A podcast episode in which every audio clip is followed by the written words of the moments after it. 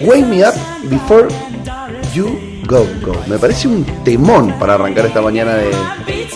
¿Qué es miércoles hoy? Miércoles, ¿no? De miércoles. Suele pasarnos con tu micrófono eso a las mañanas, ¿te das cuenta, no? Es como una dinámica graciosa. Lo saludo a la nada y después apareces. Yo respondo y nadie se entera y de repente.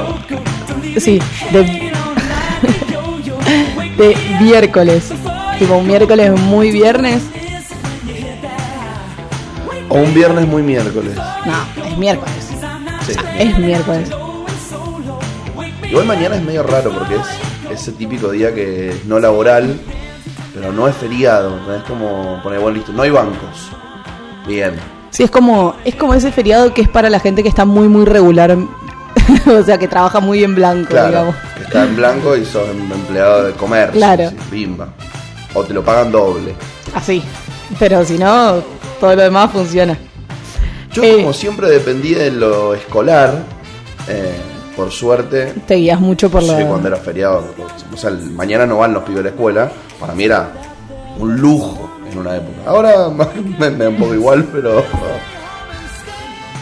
¿Qué onda tu miércoles? ¿Viene con vibra de viernes o muy me miércoles? levanté de muy buen humor. Ayer a la mañana cuando me estaba bailando, estaba bailando. mañana- Me can- encanta. Cantando el tema de elegante que lo que. Ah, muy, o sea, ATR mal, tipo. Sí, sí, sí. Esta noche me comí un asado con amigues que hace mucho no compartía. Vi, vi, vi, una torta Good torta. con todo, aparte del asado. Y good panza, la de mi amiga. Ah, sí, ¿era la misma que hizo la torta? No, no, no. Está muy full embarazada, Full digamos. embarazada, full sí. embarazada. Nace ahora en 5 o 6 semanas. Ya, Beltrán. como la calle en la que Como estamos. Como, la- como donde estamos. Qué joda elegir el nombre del pibe, ¿no? Me gusta Beltrán igual. Me re gusta. ¿Sí? Yo soy re especial con los nombres, me gustan nombres rarísimos. ¿Has pensado alguna vez si tuvieras hijos? Sí. ¿Cómo se llamarían? No sé si, si, o sea, tipo, no sé, es como en abstracto. Pero sí, sí lo he pensado. ¿Y cómo se llamarían? Ah, ¿El padre tiene participación en la elección de los nombres? el, el padre El imaginario, que, el que digamos. Toque, el que toque. Ah, ok. ¿Lo vas a dejar participar? Depende. O sea, por ahí como que siento que tengo una lista de nombres muy... Ah, hay una cosa que lo digo porque mi apellido es medio... No es complicado, pero es largo y tiene muchas consonantes y bla. Que a tener en cuenta. Entonces te condiciona un poco el apellido. Ah, claro, yo me llamo Luan Fernández. Sí, no, bueno, pero ponele, no tiene nada de malo eso, está bien. Claro, un nombre muy raro, pero digo muy común, ¿no? Bueno. como Y pero preferible así que llamarte, no sé, Pablo Fernández. maridaje por Juan oposición, Fernández. Imagínate Juan Fernández, sería el tipo más común de la Argentina. Pero ponele, Pablo García. mi hermana le iban a poner Mora y Mora termina con RA y mi, no- mi apellido empieza con RA, entonces como fonéticamente era muy difícil de pronunciar. Entonces nada, chau, ¿Sabes lo descartaron. ¿Sabes para qué hubiera estado bueno? Para el mail. O para el arroba. Sí. Mo. Lo que pensaba. Buenísimo. Se ahorra La referencia, aparte, tipo, en, cuando yo tenga hijos, creo que ni van a existir los mails. ¿ah? Va, no sé, a lo mejor es esa cosa que obsoleta que sigue ahí, porque al fin y al cabo, tipo, hoy lo re seguimos Y te usando. lo siguen pidiendo para abrirte una cuenta de Instagram. Así que mientras. Sí, o por ejemplo, hablamos ayer que comunicacionalmente los newsletters hoy son terribles. O sea, son una como tendencia en los medios de comunicación y todo llega por mail. Entonces, Sí. al fin y al cabo, está bueno. Y es que es el nuevo correo. Sí, sí, sí, para mí está. no, o sea, a favor. Yo uso mucho el mail, la verdad. Y me comunico mucho por mail cuando lo necesito. Así que sí. No, no sé si va a quedar tan viejo. Pero no sé, otras cosas. Bueno, dame un nombre, contame uno. Uno, bueno, Mora me gusta mucho. Mora. Está bueno, Mora. No me gustaba mucho, no sé, como ahora hace mucho que no lo pienso. te- por ahí te digo los que me gustaban en ese momento. Nombre de fruta. Está bueno. Mm, ay, en una época me gustaba mucho Nicanor, que Nicanor. ahora me parece bastante feo. Buen nombre. Perdón para los Nicanor.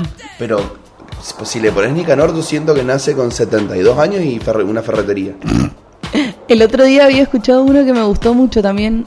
Em, ay, Pero son esos nombres raris. Em, de los famosos. ¿eh? Que los famosos le ponen nombres raris a los, a los hijos. Como que tienen esa licencia. Era uno así, de, de ese estilo. Me estoy pensando a ver qué famoso todo hijos pero hace poco. Pero no se me ocurre. ¿Hay algún Nicanor? Sí, hay Nicanor. Famoso. Mira, Nicanor Parra, un poeta. Nicanor Loretti, director de cine.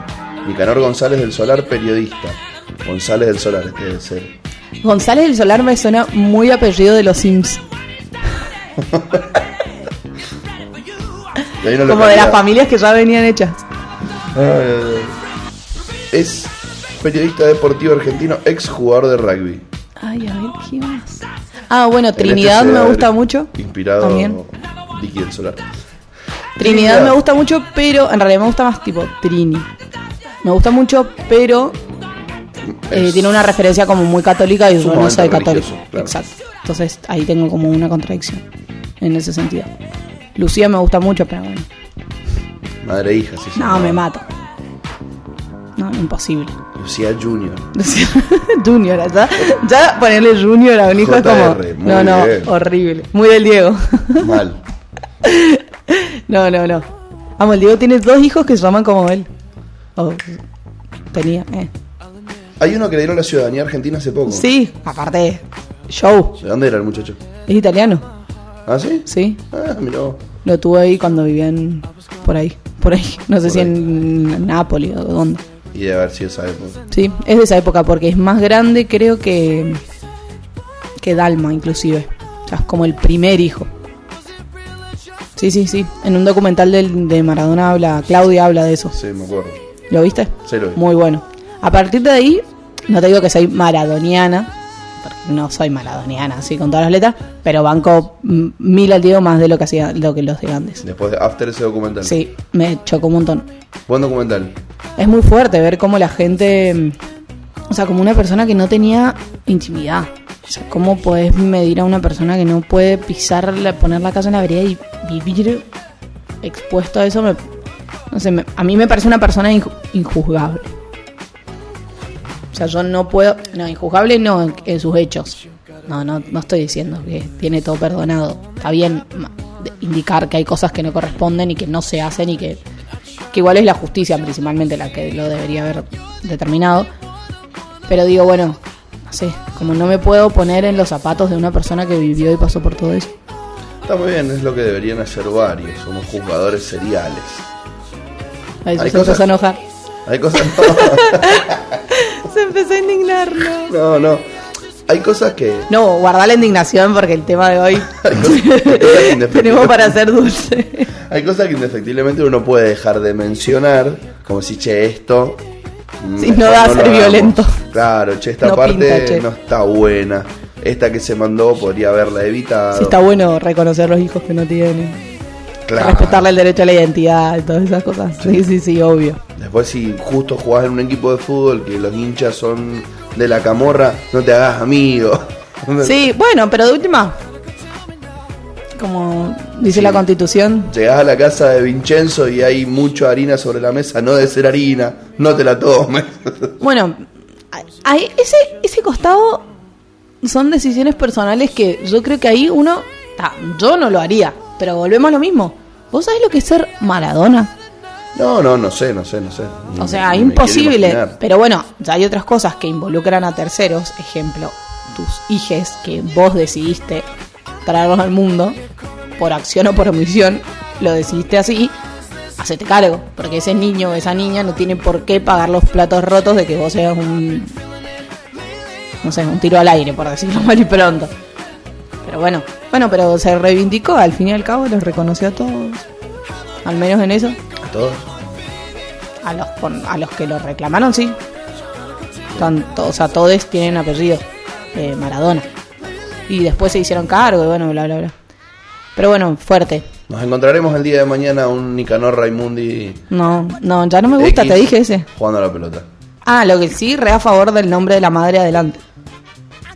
Eso sí, re. Joco. Nueve meses. La verdad que. Nueve meses, después no sé cuánto tiempo ahí sin dormir, nada, mínimo. Está bueno empezar a reivindicarlo desde ese lugar. Porque además. Lamentablemente el nombre de la madre es el nombre del papá de la madre. Y el papá del papá de la madre, y así sucesivamente. Siempre hay un nombre atrás. Eh, entonces en algún momento por ahí se quiebre pasa a darle una carga femenina al apellido y está bueno. Yo a favor, bien. no conozco que, que sepa ningún caso, pero se puede. Sí, obvio. Y si no se ponen de acuerdo, sorteo. La última me parece más legítimo. Que, una imposición. Tirás la moneda, así cae. ¿Es así? Ah, ¿Es así? Eso pasa en el registro civil, así Sí. estás ahí por anotarlo Sí. y tiran una moneda en el registro civil. Es uno de los únicos casos en los que la justicia se, o sea, que el derecho se subordina al azar. No sí, sabía, lógico. qué buena onda. no sé si exactamente es con una moneda, pero asumo que sí, porque es cara o seca, no tenés más alternativas. ¿Para qué vas a poner dos papeles y pueden hacer eso? Poner dos papeles y que uno saque uno y que el escribano o la, la gente del registro civil saque uno y des- decida. Yo me estoy imaginando una situación en, en particular de esa tirada de moneda que cae. O sea, si te pones contento, sos un forro. ¿Entendés? Te puedo No, una para mí es re-. Imagínate el estado de, in- de indeterminación que puede tener una pareja de padres, o más, de más padres, que decide llegar a la instancia de sortearlo en el registro civil. Porque eso implica que no tienen ninguna. O sea, no pudieron llegar a ninguna resolución previa. ¿Por qué no lo sortearon en su casa, ponele? Y de- ya fueron con la solución al registro civil. Me parecería muy. En general eso su- sucede en los casos en los que los pa- padres no, no, no estarían teniendo la mejor de las relaciones. Me parece muy egoísta, como que yo sí trabajo en el registro civil, que mi vida no debe ser muy aburrida, porque todos los días no te guachines, salvo que poner, ¿cómo se llama? Wenceslao. en serio, sí, en serio. y te reís un rato, pero fuera de eso, imagínate que un día vengan dos recalientes. Tirá la moneda porque no sabemos qué apellido va a ir. Bien, gracias, Plum, voy a participar de un momento. Vengan, vengan, dámoslo de las otras partes del registro. Ey, Sí, hay gente que casa, hay ¿Cómo gente te que hace otras cosas. Vení. Mirá. Somos una-. Ah, sí, Fernández. Imagínate el chabón festejado. Toma, vamos. Le agarraba el pibe. ¿Cómo es? Cualquiera. Me parece un gran momento. Puede suceder. ¿Por qué no? Lo voy a hacer. ¿Lo vas a hacer? Sí, sí, sí, lo voy a ¿Vas a hacer. someter a tu hija a eso? No, eh, ya va a estar decidido de antes, pero me gustaría montar ese show en el registro civil. Sí, como pero ¿y para si que no la gente se sale el, divierta. si no sale el que está decidido? Te lo registran con ese. Ah, Y sí, No que puedo vas a decir, che, no, simulemos un sorteo, pero en realidad ya sabemos qué apellido le queremos poner. El, el registro civil te va a mirar con cara de, ¿este qué le pasa? ah, bueno. Bueno, alguien, Se que le- si- alguien anímese, vaya y haga el. Alguien no se ponga de acuerdo, por Alguien no favor. se ponga de acuerdo, por favor, tiren la moneda, invítennos a ver ese momento. Lo queremos cubrir con medio rebelde. Ah, sí, re a favor. Re estoy. ¿Qué hacemos? Arrancamos como así a tirarle mala onda. mala onda, no. Imagínate, sí, che, ¿cómo estamos? Supongamos vos sos la notera. Hola, Lu, ¿nos escuchás? ¿Cómo estamos? ¿Cómo va el tema del registro civil el día de hoy? Acá se están cagando a trompada. El tema está candente, eh, peligra la vida de nuestra notera. Cualquiera. Me parece maravilloso. me, me sometería al. Al azar. Ah, no, al azar también, ¿por qué no? Pero al. ahí a- o sea, me, me ofrezco para ir a cubrir el hecho. Igual hasta el momento en el que yo lo estudié, que fue hace un par de años largos ya, no. Acá en Mendoza creo que no había ningún caso en el que se hubiera llegado a esa instancia. Probablemente ahora, después de casi seis años de que existe la posibilidad, sí, sí haya casos nuevos. Bueno, no, yo cuando decía mala onda pensaba en qué está pasando alrededor nuestro, che. A ver, vamos a abrir un diario amigo y busquemos para contarle a la gente lo que más nos dame la atención de lo que está sucediendo a nuestro alrededor. Te- me parece importante arrancar con una advertencia. La pandemia sigue, siempre lo recordamos. Igual nuestro conductor a veces también se olvida, Como hoy. como hoy. Pero bueno, eh, sigue y se viene, esa sí se viene full picada. En Buenos Aires, en provincia de Buenos Aires, están arrancando con algunas restricciones eh, horarias sobre todo, probablemente eso vaya en escalada, porque la segunda ola viene heavy, heavy metal. La viene surfeando la cepa de Manaus. Sí, sí, sí. La Argentina la viene surfeando dentro de todo bastante bien porque ya la región hace dos o tres semanas que está Candente. está candente.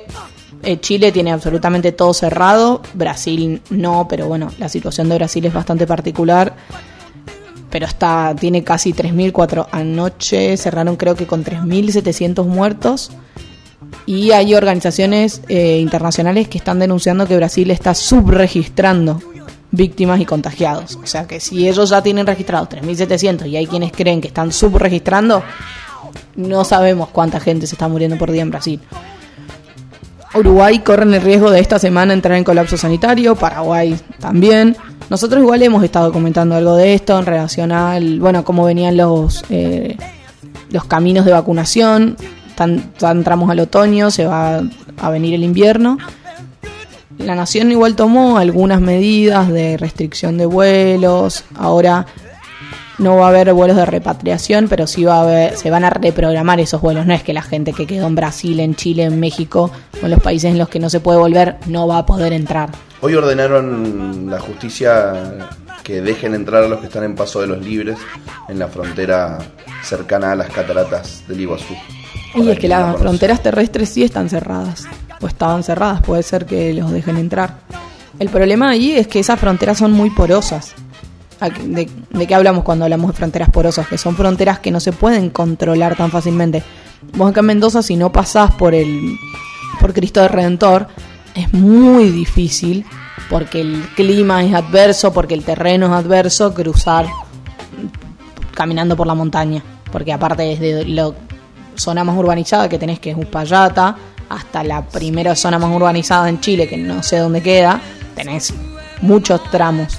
En cambio, en la zona de Paso de los Libres, no sé si conocen Uruguayana, etcétera, es eh, o sea, es plano, digamos, no, ay, no me sale ahora la palabra. Llanura. Llanura, exacto. Entonces, el, el clima es un clima bastante favorable y son se llaman fronteras porosas porque hay quienes pasan de, de Brasil o de la frontera de Brasil a la Argentina eh, a comprar pan, digamos. ¿no? No, hay, hay un flujo muy intenso y muy grande mismo de las personas que viven en esas zonas. Entonces llevan un control de eso, que es un poco lo que también reclamaban en Formosa con la frontera con Paraguay. Ahí llegó el por ayer. ¿Te vas? Bueno. aire. Em, entonces, bueno, eso genera ciertas dificultades para poder llevar un control, para poder llevar una administración. eh, y esto de prohibir entrar o prohibir pasar, tienen en esos lugares más, mayores dificultades que por ahí en otras Yo la verdad que no he estado en el lugar de, quien ha viajado en esta época. Tenía un vuelo hace poco y decidí no tomarlo. Pero... ¿En serio? ¿Te tomás el palo impunemente sabiendo lo que puede pasar? Y a la vuelta tenés el tupé de quejarte. Me da hace un poco de ruido. No estoy en sus zapatos, entonces no quiero tomar una postura fundamentalista. Pero es como, che, Blue, a partir de dentro de 48 horas entra en vigencia un decreto que dice que no podés volver de acá, de acá y de acá. Bueno, me voy igual. Y sos medio pelotude. ¿O no? Y yo creo que primero que nada quejarte ya eso sí me parece como de tupe. Pero creo que hay, había destinos por ahí sobre los cuales podías tener mayor predecibilidad y otros menor. No sé, yo a Brasil no hacía falta conocer ni saber mucho, no me hubiera ido. Em, digamos, la situación ahora de febrero-marzo tampoco es la misma de enero. Depende de las características de cada viaje, si te estás yendo a hacer turismo, si tenés que, no sé, reencontrarte con alguien, em, una reunificación familiar o no, o, o vo- o volver a, a verte. Siempre y cuando tomes los recaudos necesarios no, no me parece tan grave. El problema es esto, bueno, si a vos en febrero ya te están diciendo que está todo mal, que está todo mal, que hay 2.000, 3.000 muertos por día, que la Argentina está por tomar medidas, hay una cadena nacional y vos decidís irte igual y encima cuando decidís irte te quejás porque tenés problemas para volver y si te fuiste a la playa a tomar sol, qué sé yo. Hay una cuestión un poco también de solidaridad en relación a esto que, que hablábamos de las nuevas cepas. Porque allá el problema era que estaba en plena circulación una cepa que acá que, que según dicen es más contagiosa y es más infec- infecciosa. Entonces, bueno, che, te estás arriesgando a no solo traer el virus, sino que si traes el virus puedes traer una cepa que acá no está y que es bastante jodida. Entonces, como loco, dale. Como, pero bueno, yo creo que es un poco esa exposición de la falta de pensar en comunidad que, que tuvimos todo, todo este tiempo que desde que entramos en esta este ciclo de pandemia. Sí, a ver, para, para tratar de mm, sentar un poco posición en lo personal, no soy pro cuarentena, ni cuarentena estricta mucho menos, ni tampoco soy anti cuarentena. Me parece que no hay que elegir un solo culpable, un solo responsable de lo que sucede, porque sin duda que somos una sociedad muy compleja, donde una decisión estatal no es el 100% de lo que después ocurre en realidad, ni tampoco lo que la gente haga es el 100%. No es que los contagios suben cuando hay marchas opositoras, pero después no suben cuando hay marchas por Maradona y todas estas discusiones banales que hemos tenido en el medio con, con propios y, ajenos.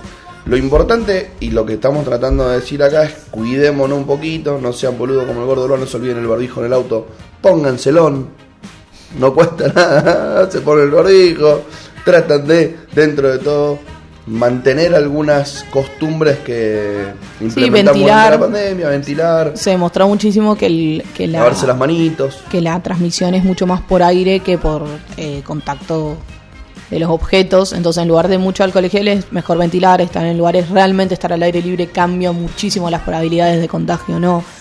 Si te sentís más o menos malena, quédate un ratito en la casa por las dudas. No te querés hisopar, guárdate 15 días. Sí, bien. Si no hisopates, por las dudas. Sí, sí, sí. Eh, un poquito de conciencia social para que entre todos. También, a ver, igual yo, de yo coincido con vos, esto de la cuarentena o no, bueno, parece, parece que en determinados momentos, sobre todo cuando el sistema de salud empieza a complicarse para dar respuesta, es que se llega a esa alternativa de la cuarentena, que yo creo que probablemente en algún momento nos toque volver, pero no a esa cuarentena estricta de marzo a abril del año pasado, sino a decir, bueno, que cierren determinadas cosas, que pongan determinados horarios de restricción. Pero veremos. Creo que, Hay una buena noticia con respecto a. llevamos un año igual ya y los médicos han ido y los médicos y los gobiernos han ido aprendiendo, han ido conociendo, tienen mucha más información de la que tenían obviamente cuando todo esto arrancó. Feliz aniversario pandemia. ¿Le podemos decir? Y el 19 de marzo creo que fue o no. Bueno. ¿No fue? Sí, sí. Ay, sí, feliz aniversario no, más bien. El 19 de marzo es un día especial para mí. ¿Nos querés contar o no? Lo vas a dejar ahí. Lo voy a dejar ahí. Qué poco ra- radial lo que acabas de hacer. Se los voy a contar a ustedes ah, bueno. después. Eh, en el recreo. en el recreo, en la tanda. Bueno, la buena noticia es que probaron la vacuna de Pfizer y mm, es 100% efectiva en teenagers. Ah, para us, Así que podrían empezar a vacunarles a. Sí. O sea, a los teenagers, decimos. teenagers como yo. Sí, sí, sí. Bueno, también hay buenas noticias. Están llegando un vuelo de Rusia, llegó ayer con varias vacunas, bastantes. Y esta sería llegando uno de China durante esta semana, no sé si mañana o pasado, con casi un millón y medio de vacunas también de Sinopharm. Y bueno, parece que las AstraZeneca que se están haciendo desear hace rato van a estar llegando a fines de abril. Llegaron unas de AstraZeneca de COVAX. sí, de COVAX, ¿no? pero no las que Argentina compró por, eh, que, digamos que tiene ese acuerdo con México que hablamos la otra vez de que Argentina como arma el suero, fabrica el suero y es, o el suero, no sé cómo se llama, el contenido, y después eh, México tiene que hacer la labor de envasar y estaban teniendo un problemita con el vidrio con el que se hacen los envases de, de vacunas, porque Estados Unidos tiene bloqueado la exportación de todos los materiales que impliquen crear eh, el desarrollo justamente de las vacunas. O sea, hasta que ellos no tengan todo listo, de acá no sale nada, ni nada. No, no sé si malardo, me parece interesante para tener en cuenta, ¿no? Los que después exponen y hablan del libre comercio y no sé qué, pero ellos son la bandera del libre comercio, pero cuando ellos ya la tienen cubierta. Sí, eh, bueno, pero es que somos compradores de ese tipo de discursos hace mucho Para tiempo. tener en ¿no? cuenta. Hay que hacer como hacen tales. Eh, Sí, sí. Me parece que Sale lo- mal eso. sale Sale siempre, mal, siempre mal. Hay que hacerlo con Chile. De repente Chile, bro. Sí, sí, sí. No dije nada. Bueno, No estaría ahora, queriendo ser como Chile en este momento. ahora, mm, hay que mm, estarse atento porque hay buenas, malas, pim pum pam. Ojo con los medios que elijas leer para el tema de vacunas únicamente. Después el resto vos podés leer todo lo que vos quieras. No podés consumir medio rebelde. o puedes consumir medios rebeldes, pero hay que estar atento a este tema de las vacunas, de que hay una en particular, no me acuerdo cuál es, no sé, creo que no es la de AstraZeneca, la que dejaron de aplicar en varios lugares. No, era la AstraZeneca O la de Pfizer. No, no, era AstraZeneca, pero igual después la OMS y la Unión Europea dijeron que sí se podía. Ah, listo. Ahora la recomiendan para mayores de 60 nada más. Porque te creció un pito en la frente. Sí, boludo, te salía el tercero como Tenshin Han. En una de esas te hacías zombie también. Eso me gustaría. Hacerte zombie. No que haya una invasión zombie, quilombo. Más Ah, quilombos, te, no te alcanza con todo lo que está pasando en el mundo. No, pero ese sería el último. O sea, si ¿A vos no te parece que estamos como en un re quilombo? Pero que venga una cepa zombie sería una bomba. Yo me, yo me vendría a vivir con Enero Pérez. No, me deja- estoy anonadada. no sé si por lo de venir a vivir con el negro o porque quiere una ce- cepa zombie. O por las dos. La cara de la luna cuando dije eso es como. Yo- yo tengo What the fuck. ¿Vos tenés que un plan? Yo tengo un plan. El otro día estaba viendo una película muy mala. decía, yo tengo un plan. El venezolano. Guaidó. No, bueno, que No, Chávez. De acá, el que tenía tatuaje en el cuello. Ah, de Narváez. De Ah, Narváez. no la Yo ves. tengo un plan. Es colombiano igual a favor del negro. El, el venezolano, dijo colombiano, dijo venezolano. Bueno, pensé No, pero es colombiano, pero era político argentino. Sí, Yo estaba sí. pensando en uno de. El chabón quiso modificar la constitución para que el presidente pudiera no ser argentino. Ah, cierto. Menos mal que quedó ahí. No, no porque yo tenga problema que sea alguien que no es argentino, sino porque él, él creía que podía ser él. Él, el dueño de casa. El otro día quedó en. Sí, de Rapsodia, de varias tiendas. El otro día quedó envuelto en un. En un problema sindical. Bastante grande. Habían tomado un depósito o algo así y él quedó ahí en el medio de la encrucijada. Bien. Hay, hay mejores, hay buenas noticias. ¿Qué opinas de la playlist que elegí para hoy? ¿Te gustó? ¿Te está gustando? Me gusta, me gusta, sí. Bien. Me gusta, me gusta. ¿Con qué volvemos de la tanda? Bueno, una buena. A ver. Una buena para los que ganan abajo de 150 mil pesos de sueldo. No sé cuántas personas que nos escuchan ganan eso. Pero se aprobó en diputados el fin de semana el, la disminución del mínimo no imponible del impuesto a las ganancias. Y ya tuvo dictamen en el Senado y prontamente se va a estar eh, votando la semana que viene para que finalmente pueda ponerse en práctica.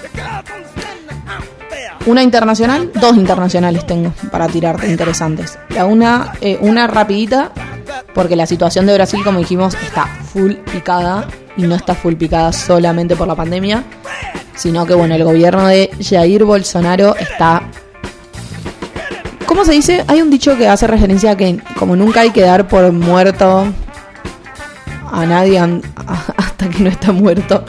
Bueno, Bolsonaro ya es la segunda vez, el año pasado para esta época también se estaba diciendo que venía muy complicado, que la gobernabilidad, que esto y que lo otro. Bueno, renunció, o más bien tu- tuvieron que echar al canciller porque mm, hubo por primera vez en la historia, algo jamás visto, una carta escrita por todos los embajadores, o firmada más bien por todos los embajadores de Brasil, todos los diplomáticos pidiendo que por favor lo echaran porque lo sacaran porque era inviable. Un tipo de una formación sumamente conspiranoica, con ningún tipo de formación en relaciones exteriores, em, etcétera. Y bueno, que lo único que supo alimentar fueron esas relaciones carnales con el gobierno de Donald Trump.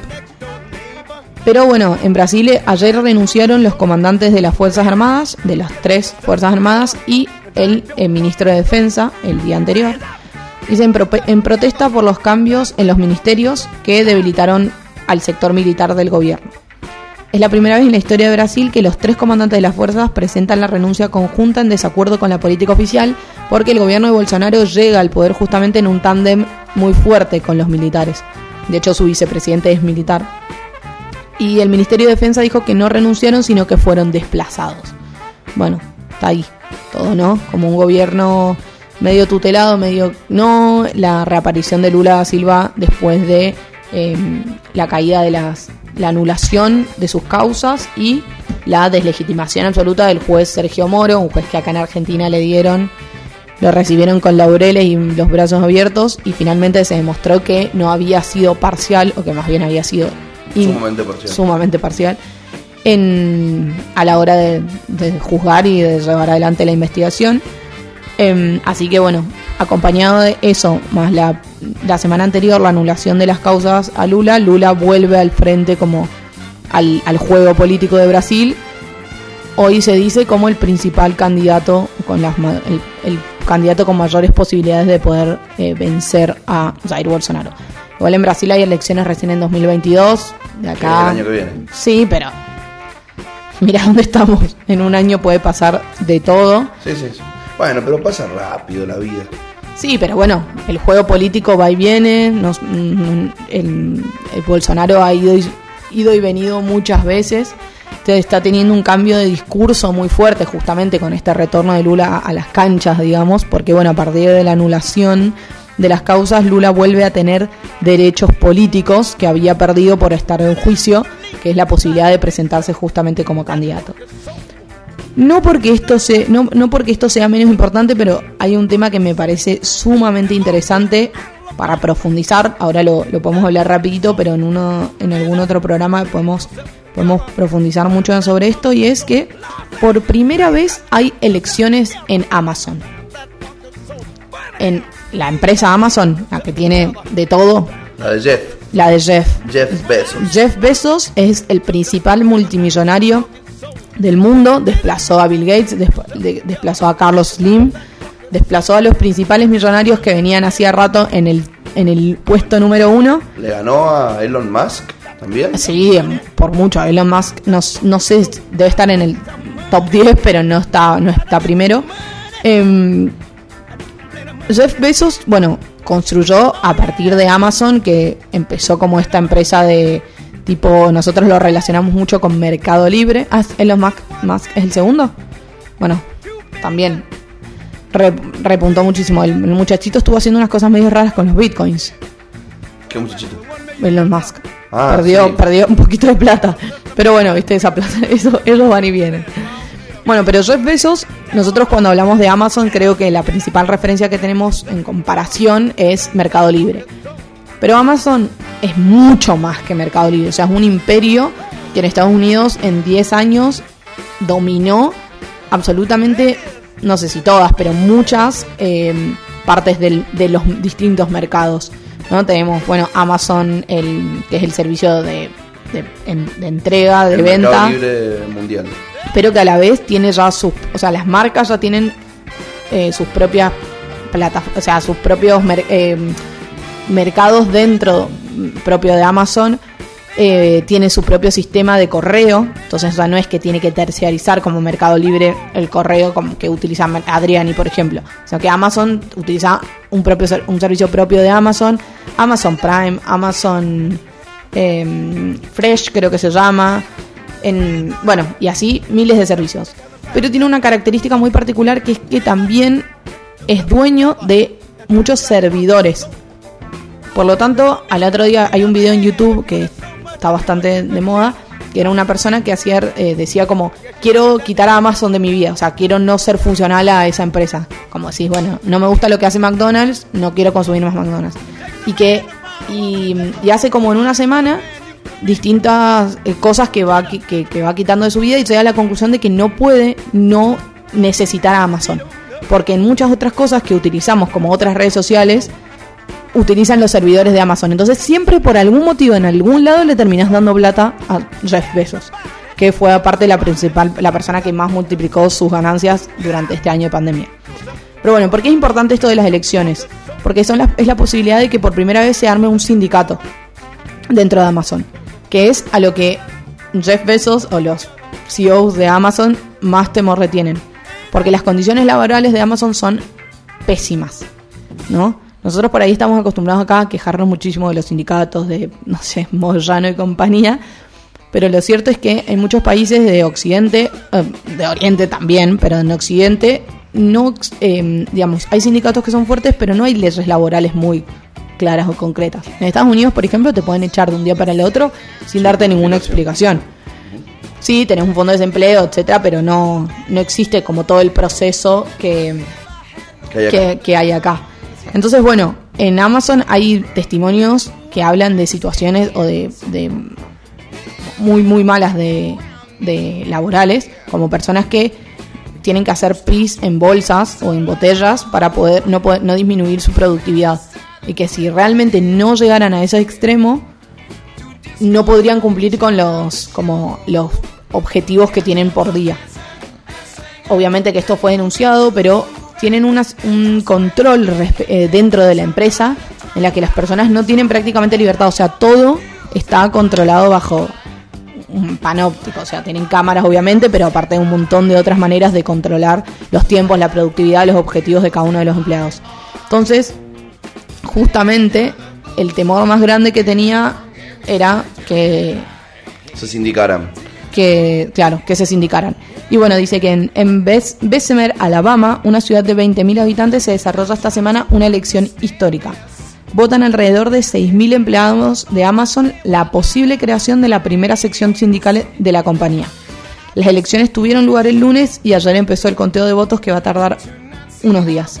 Amazon se opuso históricamente a que se crearan sindicatos dentro de la empresa y hay denuncias sobre maniobras de la compañía para dificultar la elección, que particularmente es particularmente importante porque se da en un estado generalmente conservador y esperan que de aprobarse sea una señal hacia los más de 400.000 trabajadores que tiene Amazon en Estados Unidos. Te sigo contando mientras. Contando. Que el dueño de Amazon, Jeff Bezos, bueno, es uno de los multimillonarios que durante la pandemia vio crecer tanto su patrimonio como su poder económico y político. Ya vamos a volver, mientras tanto el podcast sigue en camino, así que podemos continuar con la charla nosotros si queremos, no solamente con el vivo. Esas serían las, me parece a mí, interesantes eh, cosillas para tener en cuenta. Después se están discutiendo otros temas como decíamos la cuestión de la apertura, perdón, más bien cierres o no, de cómo avanzar la pandemia, etc. Que digan los empleados de Amazon si son kirchneristas. Que digan, si son moyanistas.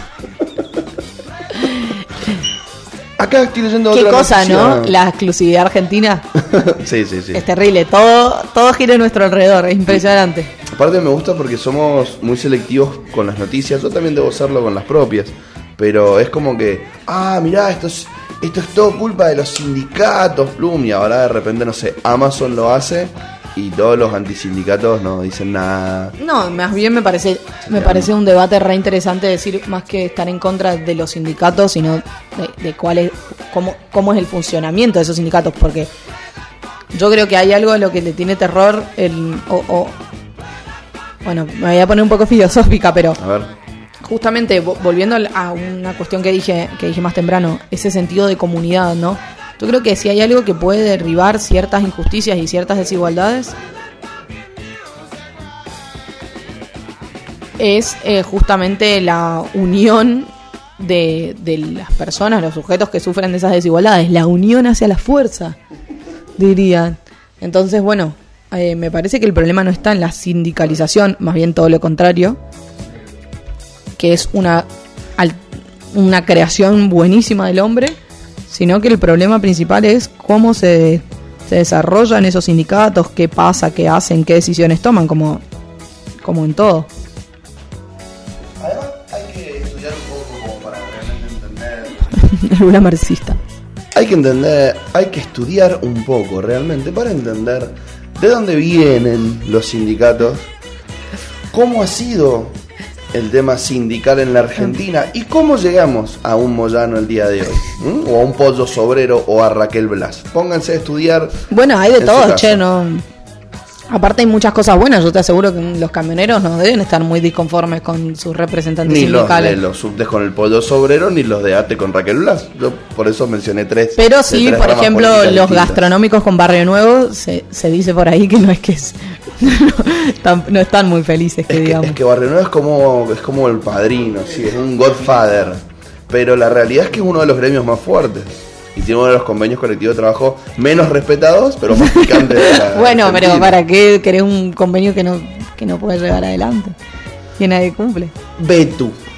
Ve tú. Acá estoy viendo otra noticia que seguramente va a afectar el día a día de la ciudadanía. Amo como...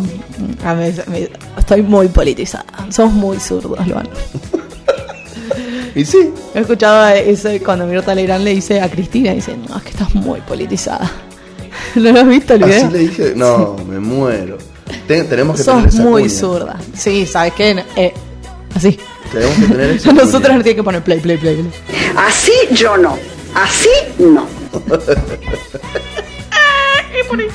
Bueno, se finaliza el decreto que congelaba los alquileres y la prohibición de desalojos, así que a ponerse pidos y resolver este tema de la mejor manera. No anden desalojando gente. Por favor, ustedes, in- in- eh, ¿cómo se llaman? Arrendatarios. Propietarios. No me desalojen gente, por favor. Lleguen por favor. Por fin, por fin, no tampoco aumenten el 100% los, los alquileres. Acá tenemos otra noticia, esta es buena. El presupuesto de incendios va a ser siete veces más que el presupuesto del 2020 para el 2021. Re a favor. Gran Bien noticia. ahí, Juancito, que no le teníamos tanta confianza Tírenle al un ministro. centro a Cabandier, que la Sí, gente che. lo bardea. Encima tiene puesta un cartel en la espalda que hace que lo bardeen más todavía, porque es como que los negacionistas es como que le tenemos que perdonar todo porque es hijo desaparecido. Y es como, no, no, flaco, no. No, sé no por dónde empezar. Por ahí, pero bueno. Bueno, pero hablando de no saber por dónde empezar, me parece que el tema candente de la semana para los coterráneos, nuestros coterráneos, es ayer lo que dijo el diputado de la protectora, José Don Ramón. Don Exacto. Ramón. Bueno, Don Ramón igual eh, no está tan mal lo que plantea Don Ramón. Pongamos A en, en autos a, a la, a la audiencia. Don Ramón ayer presentó un comunicado diciendo que pro- propone para las próximas elecciones que no estaríamos sabiendo bien cuándo va a ser la fecha. Están las fechas, pero no sabemos si se van a concretar. Que en Mendoza se lleve adelante una consulta popular para decidir, no vinculante, lógico. No vinculante significa que el resultado no tiene por qué directamente eh, llevarse, mm, llevarse adelante. Bueno, pero para que los mendocinos decidamos si queremos continuar formando parte de, de la Argentina o si nos queremos separar. Perdón, no lo puedo decir sin reírme. ¿Pero por qué? ¿Qué dice Ramón? Que tenemos que ser nosotros los que hablemos y determinemos cuál, cuál queremos que sea nuestra situación para que deje de haber voces separatistas llevadas adelante principalmente por el actual diputado nacional. Interesantísimo, ¿no? Eh, ese reconocimiento al, al, est- al Estado Nacional, Alfredo Cornejo. Y, y compañía, ex gobernador. Que se supone tiene aires presidencialistas. Rari, ¿no? Hay que aprender a hablar un poquito mejor primero. Bueno, igual teníamos uno que no sabía mucho y lo logró. Sí, puede ser presidente. Yo creo que puede. Ah, no, yo creo que no, pero no, no, no, no por, no por una cuestión personal, sino porque me parece que no tiene proyección nacional o no tiene mucha proyección nacional. Pero bueno, nunca digas nunca. En este país to- ¿Cuántos todo es presidentes del interior hemos tenido? Sí, que se me vengan ya dos. Mm, Néstor y Néstor. Néstor. Néstor Kirchner y, y el Carlos. Ah, el caudillo. No, no, no. Los seis que pasaron esa semana no los podemos contar. También. Vos querías contar a Rodríguez A y a toda esa ¿Y sí? turba. Y vicepresidentes. No sé quién, quién fue el vicepresidente de Menem. Eh, Chiche. Rucauf y Chiche, ¿no? Rucauf de Santa Fe y el Chiche de Buenos Aires. Bien, no sabía. El mejor vicepresidente de la historia es Ojo con lo que vas a decir. el Chacho. El mejor, el mejor no vicepresidente. bueno, también tenía la vara baja, convengamos, ¿no? El Chacho, no me acuerdo en la época esa de gran cuñado en Tinelli. Qué que fachero era. El chabón saltaba por la medianera y se quería escapar todo el tiempo, sí, lo dejaba solo de la rúa. era fabuloso, gran cuñado era fabuloso. Era- le, hicieron bueno. bosta la imagen a- a- al pobre de la rúa. Como en su momento Ah, hizo. También hizo las suyas también, ¿no? Sí, sí, bueno, sin duda. Se complementaron Tinelli lo mataron. En una el chabón había ido a Tinelli, imagínate un presidente de la nación yendo a Tinelli. Y, sí, y se mete un flaco de la tribuna y le dice, tenemos hambre, si la pasa re mal, loco, sáquenmelo de acá. Qué fuerte eso. Tinelli es tremendo operador Mm. Pero- político, amigo. Tremendo. Y ahora está haciendo las suyas ahí en. Sí, sí, sí, sí. ¿Sabes qué me preocupa? Otro por ayer lo cambiamos. Volviendo, cambiamos el de por ayer. Cambiamos, cambiamos el por ayer. Otra, otra, va, otra cosa no. La cosa que más me preocupa de este referéndum, plebiscito no vinculante, de esta consulta popular, es que voten que sí. Bueno, a eso vamos a ir con la columnilla de hoy. ¿Es posible en la República Argentina, jurídica y económicamente, separar una provincia? Para mí no, Hagan sus apuestas. ¿No? para mí no. Por ayer, ¿qué opinas? ¿Vos crees que sí? No, no. ¿Jurídicamente es posible? Bueno, ¿qué, qué letrado? ¿Qué letrada esta, esta mesa, por favor? Qué bien compuesta. Muy bien, correcto. Imposible, no se puede. A ¿Querés ver, Que ponga aplausos. es correcto, no se puede. correcto. No se puede separar legalmente del país usted mendocine. ¿Qué, claro. ¿Qué se puede hacer? Pues podemos discutir si es materialmente posible, como dice el por ahí, ¿no? Decir, bueno, no se, podemos hacerlo de manera ilegal. Hay tanta, ahí podemos entrar a esta pata, segunda pata que yo pregunté, ponele que jurídicamente no sea posible, pero económicamente es viable para una provincia como Mendoza separarse de un país con la integración como la Argentina. A mí me parece muy tomado de los pelos. Más allá de lo que te parece a vos, ¿vos crees que económicamente se podría sostener una provincia que hoy tiene, por ejemplo, para así deslizar, las tasas de desempleo joven más altas de- del país? No, me parece imposible porque los fondos de la coparticipación son sumamente necesarios para tener gobernabilidad. No podés no depender de un fondo nacional. Mendoza tiene un porcentaje bastante bajo igual dentro del, del- de los fondos coparticipables, está alrededor del 4%. Y pero también las dádivas que aparecen de acuerdo a cuántos votos le diste al oficialismo nacional en su momento, te dan una rutita, un diquecito. Sí, si no, preguntale Un al, al ex gobernador cuánta obra pública hubo acá en Mendoza. Entonces, más, más allá de eso, un- una empresa, por ejemplo, ¿no? Que negocia... A ver, las estructuras jurídicas de España y de Argentina son sumamente diferentes. Pero inclusive Barcelona, con ese argumento que mm, eh, Cataluña en realidad que esgrimía respecto de que económicamente eran eh, una de las regiones más, más ricas y autosuficientes y que por ello ellos tenían que estar eh, aportando dinero a otras regiones que no, que no tenían el mismo nivel de desarrollo, mismo presentaron esa complicación. Si vos tenés una bolsa, por ejemplo, que en la Argentina no, no, no cumplen los mismos roles, en, que forma parte de una un régimen jurídico dentro de un país, et- y, y etcétera, no, no puedes separarte un día para el otro y que todas las empresas siguen funcionando igual, cotizando. Esa misma esa bolsa va a caer, esa bolsa se va a destruir, no va a tener el, la misma participación. Sería un país que de acá que pueda ser reconocido por otros países y formar parte de organismos internacionales y un montón de cosas, podrían pasar un montón de años, inclusive tener conflictos, porque si la Argentina no quiere que se separe, va a decir, bueno, si este país vos lo reconoces, me- eh, yo dejo de tener eh, relaciones con vos, etcétera. O sea, son muchísimos los factores que hacen prácticamente materialmente imposible llevar adelante esa decisión. Entonces, bueno, empecemos por una cosa muy básica. No hay ejército. Pero arranquemos por ahí. O sea, si querés de una cosa, o sea, desde lo más básico para tener una defensa nacional. A mí me parece que esto es una estrategia política, no le, no le encuentro mucho, no, no- no comprendo mucho este- el cauce. Y es que al mendocino nos gusta sentirnos distintos. El otro día salió una encuesta, un 65% de imagen negativa de Alberto Fernández en Mendoza. Es la provincia con mayor imagen negativa para el presidente. Y la gente, ¡eh! ¡eh, Peronia! Ustedes son Bueno, Peronia", ok, pero te quiero decir, haciendo una- un debate un poco más serio, ¿no? Eh, no, no sé políticamente cuál es el objetivo de quienes están poniendo esto en, en- en- en- sobre el tapete, digamos. No entiendo tampoco mucho la estrategia de Ramón de decir que él no reconoce o deslegitima por ahí este reclamo y sin embargo se tenta una consulta popular. Me parece que si vos no, no te parece que tenga cauce, haces caso omiso a eso, no, no, no, le, no le das lugar. Pero bueno, Y se va a hablar igual. supongamos. Tiene que aprovechar para tener prensa el muchacho. Puede ser.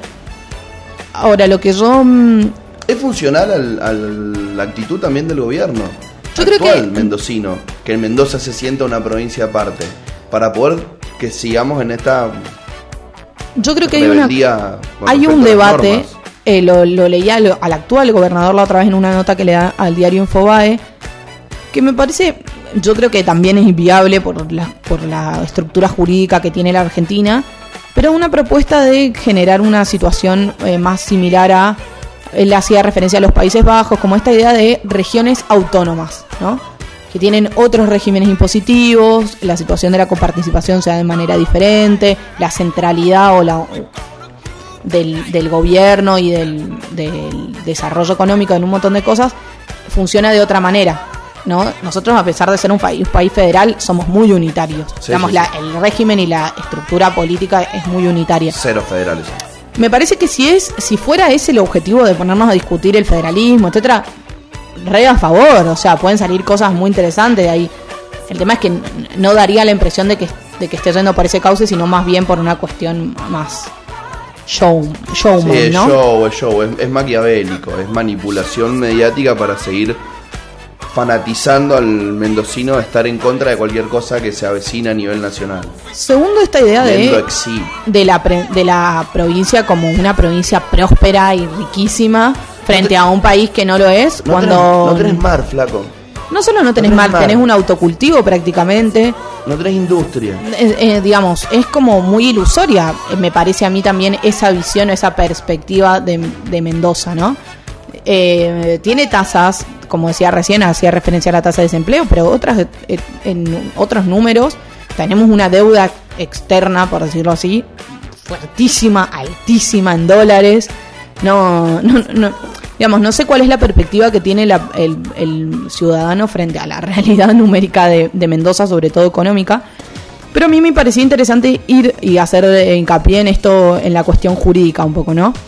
Em, no es la primera vez que se plantea en Córdoba, antes también hay un antecedente que, se, que se puso como así en boga esta, este eslogan, que como lo interpreto yo. Pero bueno, como dijimos de un principio, es inviable jurídicamente porque nosotros somos una federación, no una confederación. ¿no? Una confederación hace referencia justamente a distintos estados que deciden soberanamente unirse con un gobierno central para poder desarrollar eh, determinadas características. O sea, tener o asumir determinadas características como, como país, ponele. Como Estados Unidos. No, Estados Unidos, después de la guerra de secesión, es que se define la federación. También igual Estados Unidos tiene un régimen distinto, tiene, tiene un sistema constitucional distinto, o sea, estructuralmente es, es muy difícil de- de- y muy diferente de comparar. Pero bueno, eh, es lo que podría pasar, no sé, por ejemplo, no, no, no, no me viene ahora una, una comparación, porque había autores que yo estuve leyendo que comparaban con la Unión Europea, pero tampoco es un país, o sea, porque tampoco Claro. tiene un gobierno central, sino que es justamente una unión de distinto eh, regional. Entonces, no existe la posibilidad de que una provincia resuelva salirse de la Argentina porque no hay derecho a la secesión. Es lo que resolvió después Estados Unidos. Esto no lo digo yo, lo dice un ex ministro de la Corte Mendocina, quien tuvo también en un momento en la crisis del 2001 que trabajar eh, o hacer distintos, eh, como investigar al respecto de esta situación, porque también en su momento se había reclamado. Dice que eh, este ex ministro de la Corte, el doctor Pérez Walde, destacó que si Mendoza avanzara con una eventual independencia, desconociendo decisiones del Poder Central o no eligiendo representantes para el Congreso Nacional, el Gobierno Nacional podría intervenir la provincia. O sea, es una sanción que está en el artículo de la, un artículo 6 de la Constitución, donde aparecen los casos en los cuales el gobierno federal puede intervenir provincias. En el caso en el que una provincia frustrara el sistema republicano, podría ser una causal de intervención. Aparte de esto que digo yo, ¿no? O sea, una persona que tiene supuestamente aspiraciones presidenciales, que, que fue, es, eh, diputado nacional, me llama muchísimo la atención que si uno otorga ese reconocimiento al poder central, decida eh, o considere la posibilidad de, de irse. Me, me- me parece un poco contradictorio, no, no digo que no pueda ser. Entonces, el periodista que le hace la entrevista al, al doctor Pérez Walde le pregunta, si no hay posibilidad de independencia, ¿qué otros caminos crean? quedan? Y él hace referencia a esto que decíamos recién, ¿no? Como que tenemos un grave problema de centralismo, sobre todo en la elección directa de presidente, bueno, porque el doctor Pérez Walde tiene, yo, es, es docente mío y él tiene una crítica respecto a la eliminación del colegio electoral que existía antes de la reforma del, del 94. Por, ¿No sabías que teníamos colegio electoral? Sí, sí, sabía. Ah, bueno, él hace una crítica en relación a eso por la participación que tenían las provincias en, en esas elecciones. Pero bueno, Nefasto me parece el colegio electoral. yo no coincido em, tampoco ideológicamente, pero bueno, en los argumentos que él esgrime no, eh, son considerables, digamos. Em, entonces, bueno, él le, le pregunta también cómo hacen las provincias para imponer sus derechos. Dice que esa no es una respuesta jurídica, que tenemos provincias que tienen el mismo problema como los nuestros, pero que eso es una respuesta justamente política. La República exige consensos y siempre eh, hay que tratar de ir a por ellos, ¿no? Em, esos acuerdos se tienen que lograr justamente con con, con consensos, con- como digo es que recién no me parece mal poner en debate determinadas cuestiones como el federalismo, yo creo que es eh, que en algún momento va, va a exigir realmente un debate fuerte sobre eh, respecto de la coparticipación y, y la distribución de impuestos y, y las situaciones eh, sumamente disímiles que, que existen entre Buenos Aires y la capital federal. Y, y las, y las distintas provincias. Recordemos que el año pasado existió cuando hubo todo el problema con los policías, ¿no?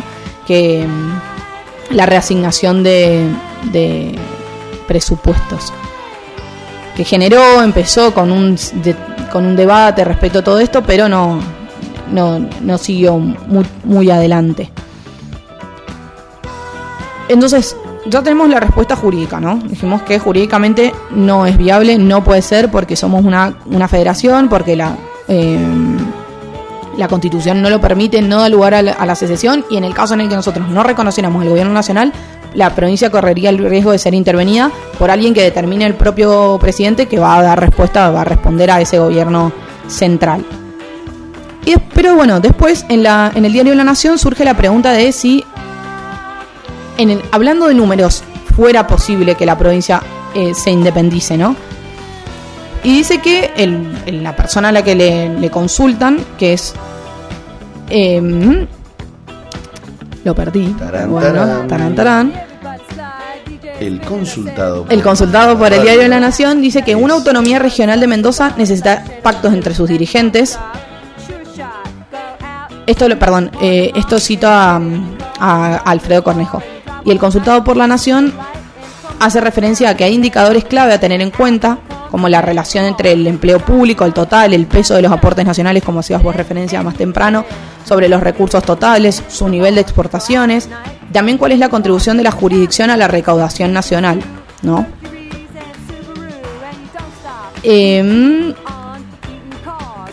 hay algunos números que si Mendoza realmente decidiera ponerse en- al frente de esta situación podrían mejorar Sí, sí, ¿no? sí, sin duda. porque la distribución, eh, como te decía yo, no no es equitativa para Mendoza, o sea, es poco el porcentaje que, que obtiene la coparticipación, pero hay muchos otros factores que sí son relevantes y Mendoza tampoco, como decíamos, tiene un centro productivo, pero tampoco es la provincia de Buenos Aires, ¿no? Que aporta una diferencia abismal.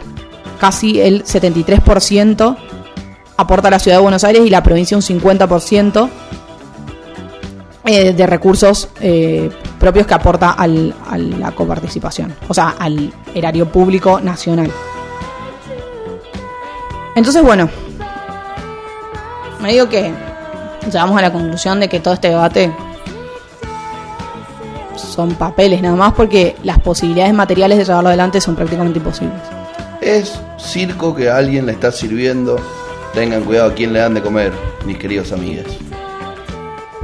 Ahora voy con la pregunta personal. ¿Te gustaría vos te parecería una buena alternativa o No. o no? No, en lo personal no. No. Por ayer, ¿Le gustaría separarse a usted San Carlino de la provincia de Mendoza? Por ejemplo, que San Carlos diga somos autónomos.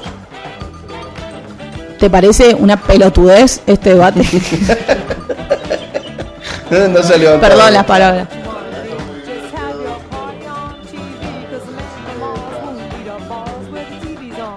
Acá nuestro por ayer, Por ayer. habla de lo que pasa tras bambalinas, que justamente es de lo que hay que cuidarse. O sea, esto que está sucediendo, esta discusión, que todos sabemos que no tiene sentido, ningún gobernador la impulsaría actualmente en la provincia de Mendoza, Pero bueno, ni el no está- ni el actual.